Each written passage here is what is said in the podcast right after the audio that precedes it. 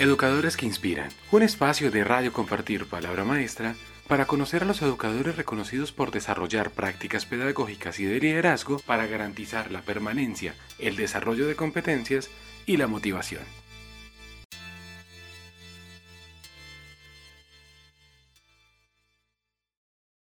Muy buenos días a todos. Antes que nada recordarles que en Facebook nos encuentran como Palabra Maestra y en Twitter como arroba Palabra Maestra. Nuestra entrevista de hoy está enfocada en el marco del reconocimiento Educadores que Inspiran. Recordemos que este reconocimiento surge como una iniciativa de la Fundación Compartir para resaltar y destacar a todos esos educadores y maestros que inspiraron y destacaron eh, por sus propuestas en medio de la pandemia. Entonces nuestra invitada de hoy es la profe Janet del Carmen Chávez Ruales.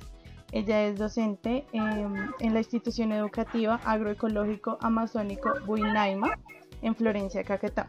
Ella se postuló a este reconocimiento en la categoría de Maestro Individual Urbano con la propuesta Integración Curricular en tiempos de COVID-19 desde los territorios. Bienvenida, Janet. ¿Cómo estás? muchísimas gracias, Andrea. Un placer saludarlos desde acá, desde, desde la Manigua, como le decimos a nuestra Florencia, la puerta de oro de la Amazonía colombiana. Listo. Entonces, bueno, para comenzar, eh, hablemos un poquito en términos socioeconómicos y de tecnología. Cuéntanos cómo es ese entorno de los estudiantes de la institución educativa agroecológico amazónico Buinaima. ¿Cómo es el entorno de, los chicos? Bueno, la institución educativa se encuentra ubicada en una comuna, que es una comuna más, la más grande de Florencia Caquetá.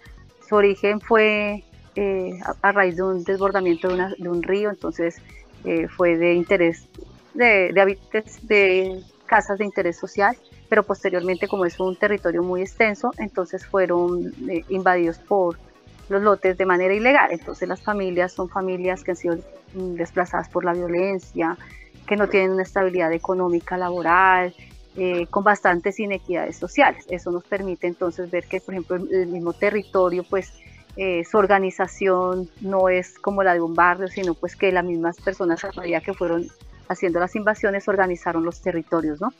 Es una comuna muy extensa.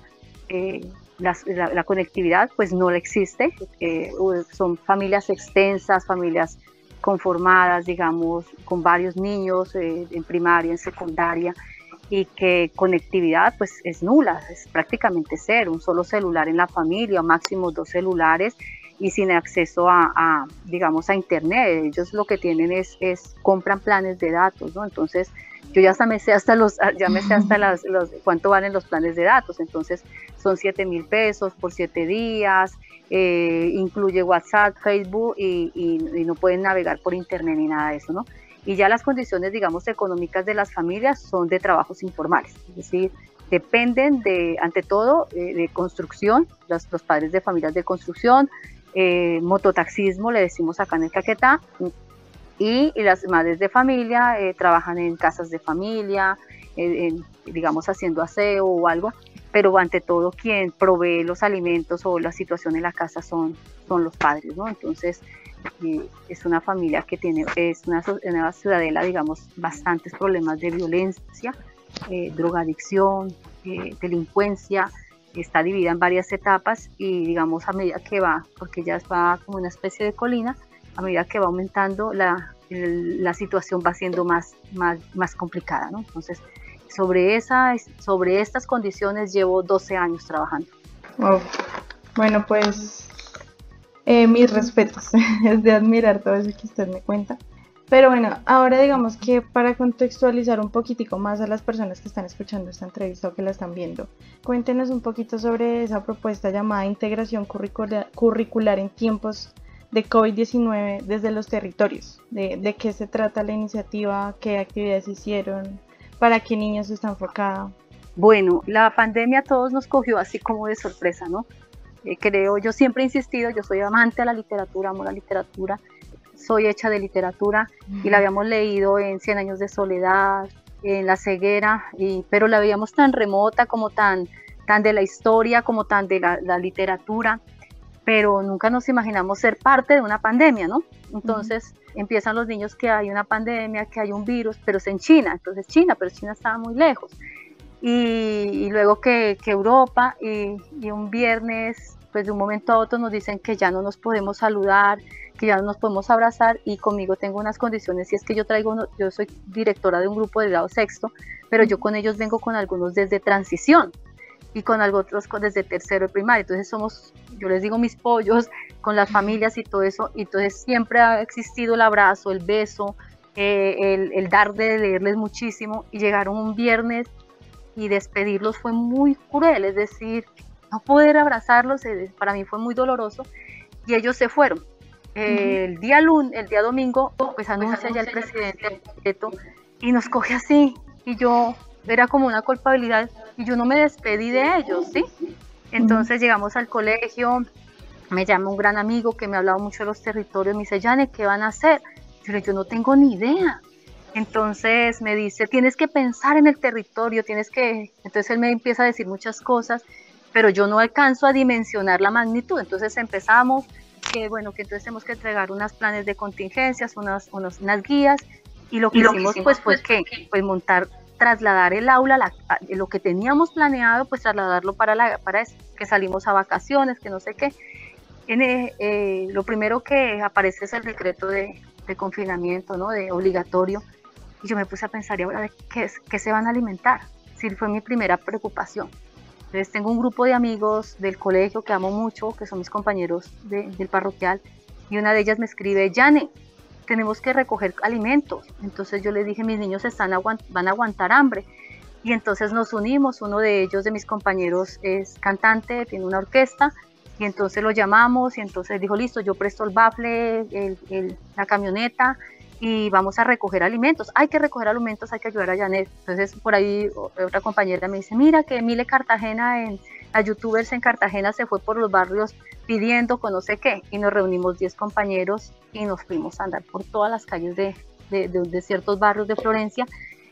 Ay, esa cosa, eh, es decir, hoy lo digo y, se me queda como de lágrimas, de, de, basurita a los ojos, ver la gente que salía, nos entregaba una libra de frijol, una de arroz, un señor nos dio 200 mil pesos y empezamos, empezamos a recoger y la, la camioneta se empezó a llenar y recogimos bastantes alimentos. Colocamos más plata y organizamos mercados y nos fuimos, lo que nunca había hecho Andrea.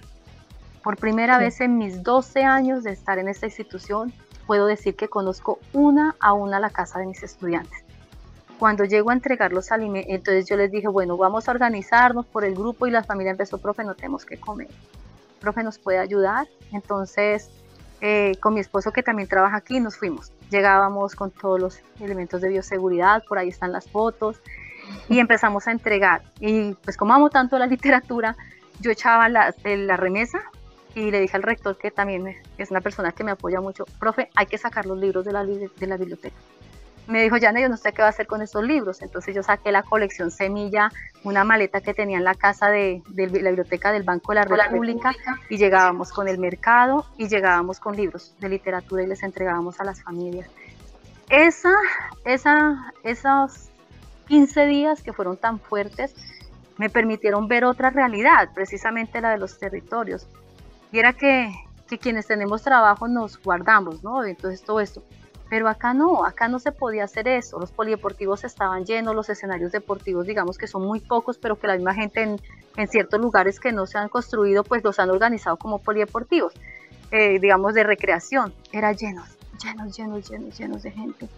Porque las casas acá bueno, no las alcanzas a ver, yo las estoy viendo al frente, son casas de tabla eh, muy bajitas y, techo de zinc, y la manigua o es, o es muy húmeda o es muy caliente, por ejemplo, está haciendo un calor terrible.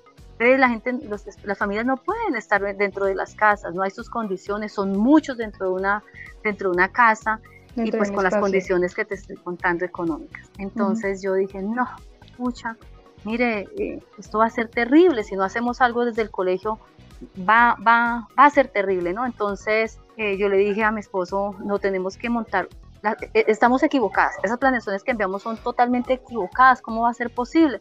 Y andábamos por las calles en el carro entregando, a veces nos daba mucho miedo porque la gente nos veía llegar y, salían. Entonces decía, yo le decía, amor, vámonos porque pues no tenemos todos los alimentos suficientes para tanta gente.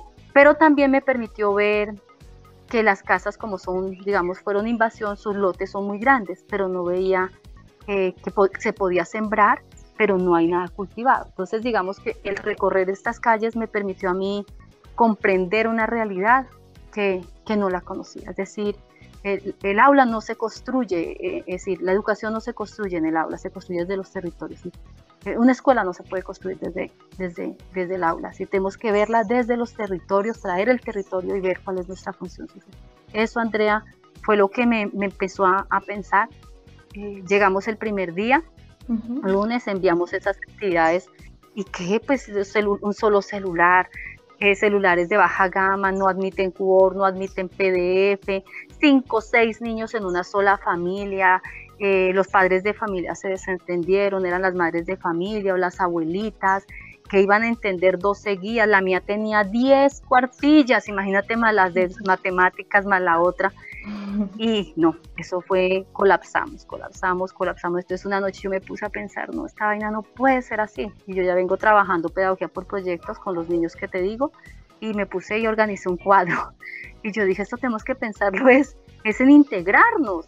Entonces yo dije, pero es que eh, pues, sociales puede acoger la historia de las pandemias, ciencias naturales puede coger los virus, matemáticas puede coger el mapa de Colombia y ver la estadística. Yo puedo enseñar desde el lenguaje, puedo comprender, eh, asociar la lectura de que deje el de historia y así sucesivamente. Y, y, y, le, llamé a la coordinadora y le dije, coordinadora, ¿por qué no nos integramos? Mire que, y les hice un balance de los celulares, cuántos celulares habían en sexto uno, quiénes acompañaban a los niños. Y bueno, ya citaron una reunión a consejo académico y presenté la propuesta. Eso fue, digamos, Andrea, lo que, lo que hizo que me permitiera ver otra realidad, otra realidad y otra función, otra función, cuál es mi función social como docente, ¿no?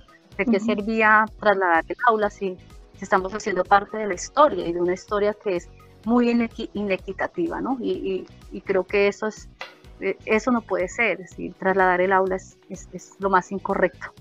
Sí, eso, hemos hablado con varios profes y eso dicen que, que uno de los errores que a veces, digamos, por inexperiencia cometieron fue que literalmente pasaban todo, absolutamente todo lo que hacían en el colegio a la casa y se dieron cuenta que así no iba a funcionar porque no era el mismo escenario, no era el mismo contexto y que ya aquí aprendieron que muchos dicen que, que incluso sienten que conocen, o sea, pese a la distancia, sienten que están más cercanos a sus estudiantes que lo que estaban antes o que sienten que ahorita los conocen más.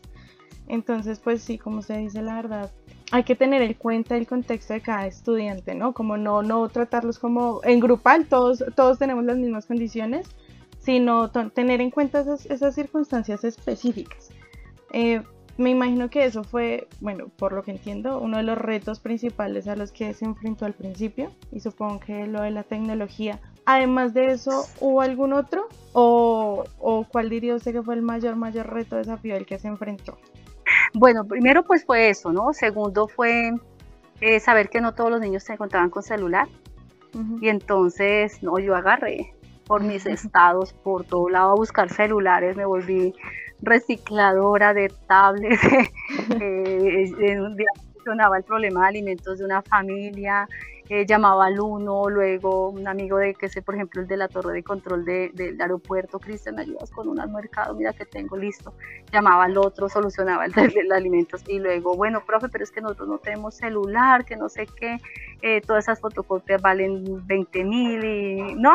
Entonces eh, empecé, empecé por los estados en Radiónica de Bogotá, me ayudaron muchísimo. bueno, ahora ya conseguía celulares, pero recargas, recargas, 7 mil pesos una recarga, con eso ellos se alimentaban. Entonces empecé, busco padrinos y madrinas de recargas, busco. Y la gente me decía, eh, logré que la secretaria de Educación y el alcalde me dieran un permiso especial y salíamos con mi esposo a recogernos. Decían, en tal barrio hay un celular, allá íbamos y recogemos un celular. Eh, eh, me escribían al WhatsApp y yo les decía, mire, puede hacerle la recarga a tal niño, no necesita darme la plata a mí, usted mismo va a hacer la recarga. El segundo, digamos, ese fue como los retos con las, familias. El segundo reto fue lograr algo que nosotros veníamos intentándolo.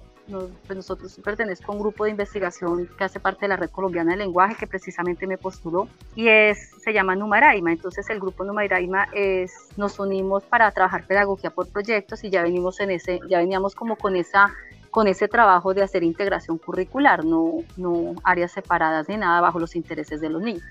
Nosotros nos habíamos propuesto que el colegio lo hiciera, es decir, lo habíamos trabajado en primaria y pasé este año precisamente a secundaria porque traigo mis niños y mi meta es hasta 11, entonces pues pasé a secundaria. Y decíamos en secundaria sería chévere porque ahí está el profe de cada disciplina, pero ponernos de acuerdo no es fácil, los seres humanos no tenemos esa disponibilidad de ponernos de acuerdo, a veces creemos que somos dueños de nuestra parcela disciplinar, hablamos de Vygotsky, aquí mi colegio es chistoso porque habla de, de, Freire, entonces Freire y la educación popular y la emancipación y el modelo crítico, pero hacer eso realidad, ah, Andrea, eso es muy complicado, incluso creo que es más complicado, es más complicado eso que conseguir alimentos, ¿ya?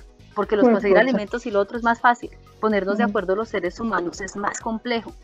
Y bueno, inicié el primer día cuando citan a todos mis compañeros de secundaria para hacer integración. ¿Te imaginas eh, alguien hablando de integración curricular, no de un grado, sino hablando, yo les hablaba de integración curricular de sexto hasta once, de sexto hasta once liberando de libros de texto, de contenidos.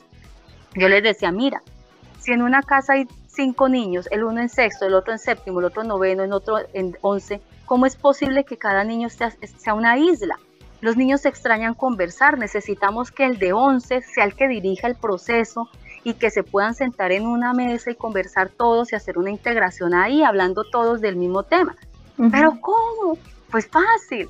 Coloquemos una línea, el COVID. Entonces, del COVID al niño de sexto le hacemos tales preguntas, sexto y séptimo, a octavo y noveno, las preguntas pero más complejas pero desde los territorios, desde lo que sabe la familia, y décimo y once les complejizamos. Entonces, por ejemplo, sexto y séptimo pueden describir, octavo y noveno pueden informar, y décimo y once pueden argumentar. Es simplemente hacer un cambio de, de, las actividades que enviamos.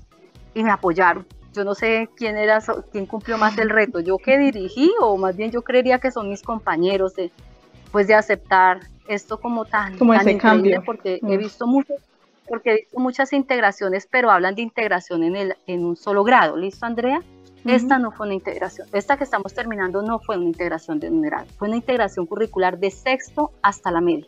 Entonces, y logramos, ahorita estaba hablando con la coordinadora y le decíamos, que nosotros logramos sostenernos hasta el último periodo, porque muchas instituciones terminaron desertando al final. Nosotros no fuimos tan guapos que terminamos hasta el último periodo y con grandes resultados. Entonces creo que que el reto más grande para mí fue reunirnos porque lo habíamos escrito en el, dentro de las tareas de que teníamos el colegio, lo habíamos escrito para cinco años. Si era una meta, cinco años.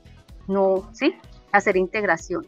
Pero habíamos comenzado primero con hacer análisis de lineamientos curriculares, haciendo algunas lecturas sobre pedagogía por proyectos, eh, presentando nosotros los del grupo de investigación lo que hacíamos pero realmente lo veíamos como muy lejano y casi imposible de realizar. Y la otra, que creo que es otro reto, es la evaluación.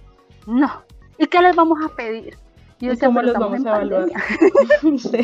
¿Cómo vamos a evaluar? ¿Y qué nos van a enviar? Entonces, yo, y, yo así, ¿no? Yo, pues, yo decía, pero es que nos, pero es que qué necesidad de guardar carpetas para decir sí o no. Aquí necesitamos es al fin hacer realidad la evaluación formativa la evaluación formativa, salimos de tal decreto a tal decreto, mira, salimos del 230, que era una evaluación más sumativa, pasamos al 1290, que es más formativa, y mira que no sé qué, mira que, que los lineamientos curriculares y los estándares no hablan de prácticas, de prácticas auténticas de todo, de matemáticas, de lectura, de escritura.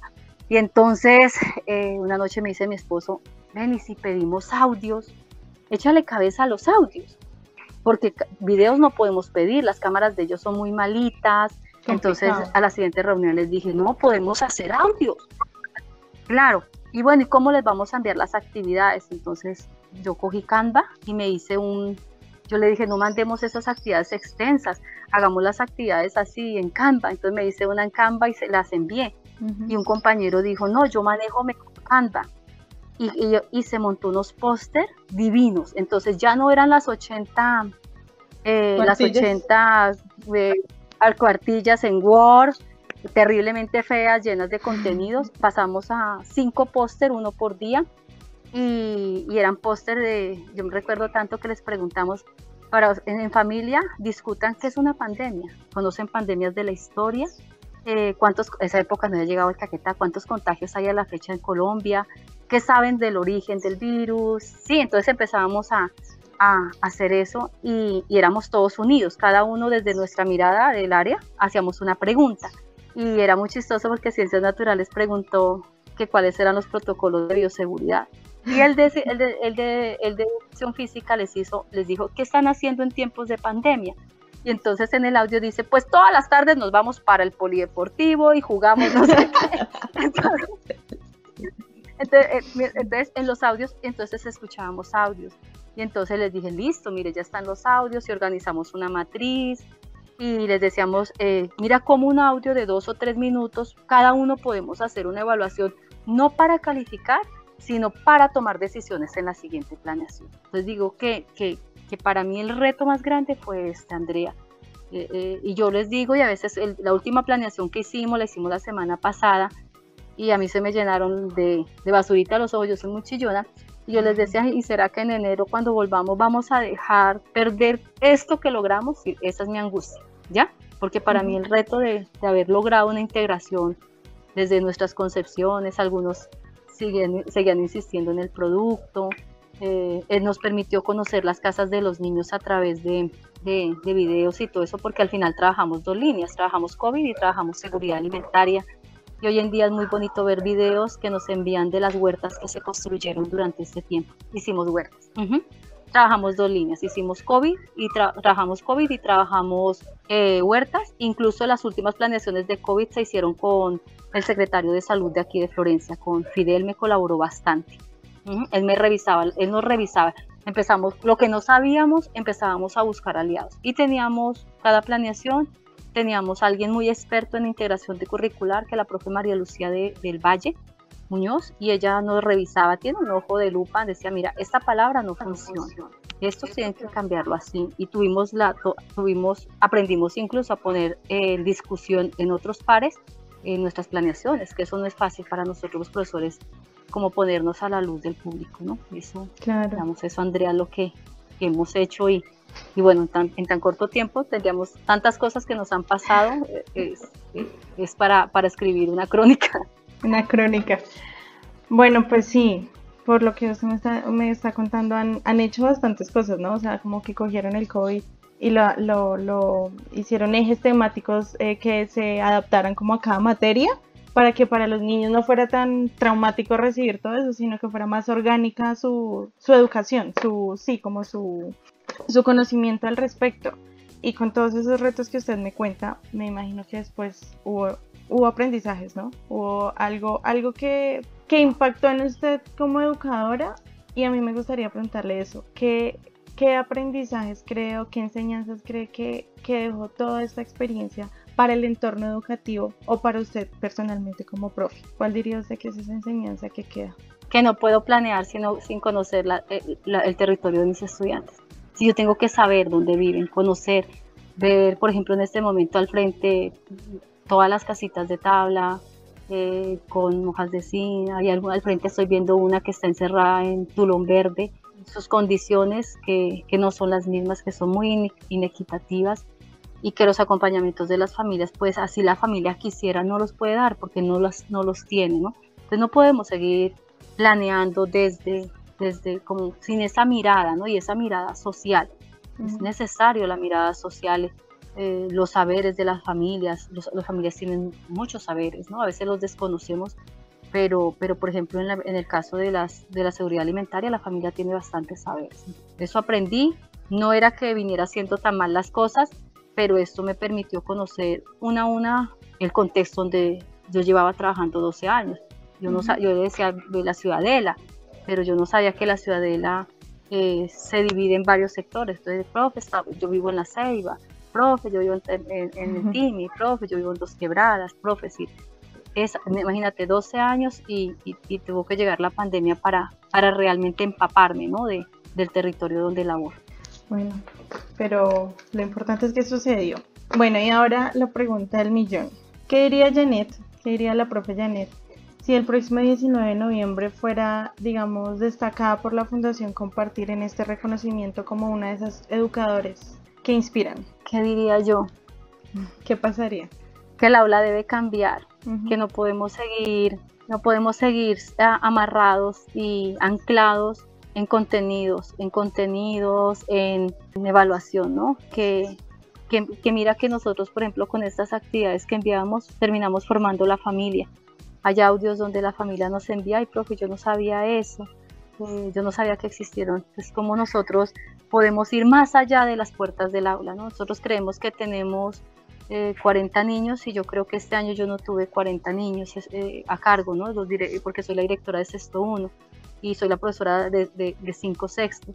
Yo creo que yo tuve fue 200 familias, porque son 200 niños, creo que yo tuve fue 200 familias en estos meses formándolos, porque cada niño, detrás de cada niño había un adulto.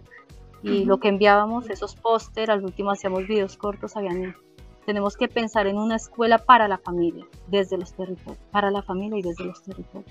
Janet, muchísimas gracias de verdad eh, por este espacio. Muchísimas gracias de verdad por todo esto que nos cuenta, por esa dedicación con los niños. Para nosotros es de verdad muy bueno, muy gratificante poder eh, darle a conocer a, a la gente historias como esta, para que también todos conozcamos, porque a veces todos vivimos muy alejados de toda esta sociedad eh, o de toda la realidad de las otras personas, a veces vivimos muy en nuestra burbuja. Nos alegra poder darle este espacio para que, para que todos sepamos cómo vivimos todos y tengamos también un poquito más de empatía social. Muchísimas gracias por, por todo lo que hace, por, por, bueno, por todo lo que hizo usted y todos los otros profes, eh, y pues por esta iniciativa tan bonita. Muchas gracias. Ay, gracias a ti.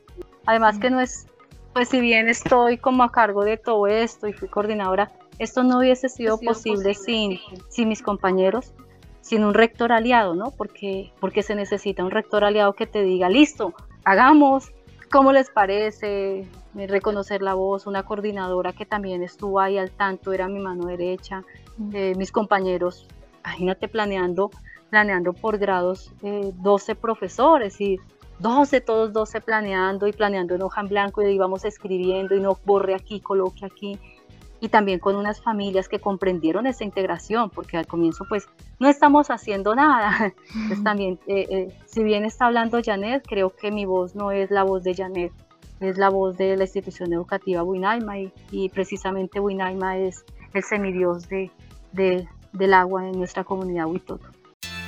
Educadores que inspiran, un espacio de radio compartir palabra maestra para conocer a los educadores reconocidos por desarrollar prácticas pedagógicas y de liderazgo para garantizar la permanencia, el desarrollo de competencias y la motivación.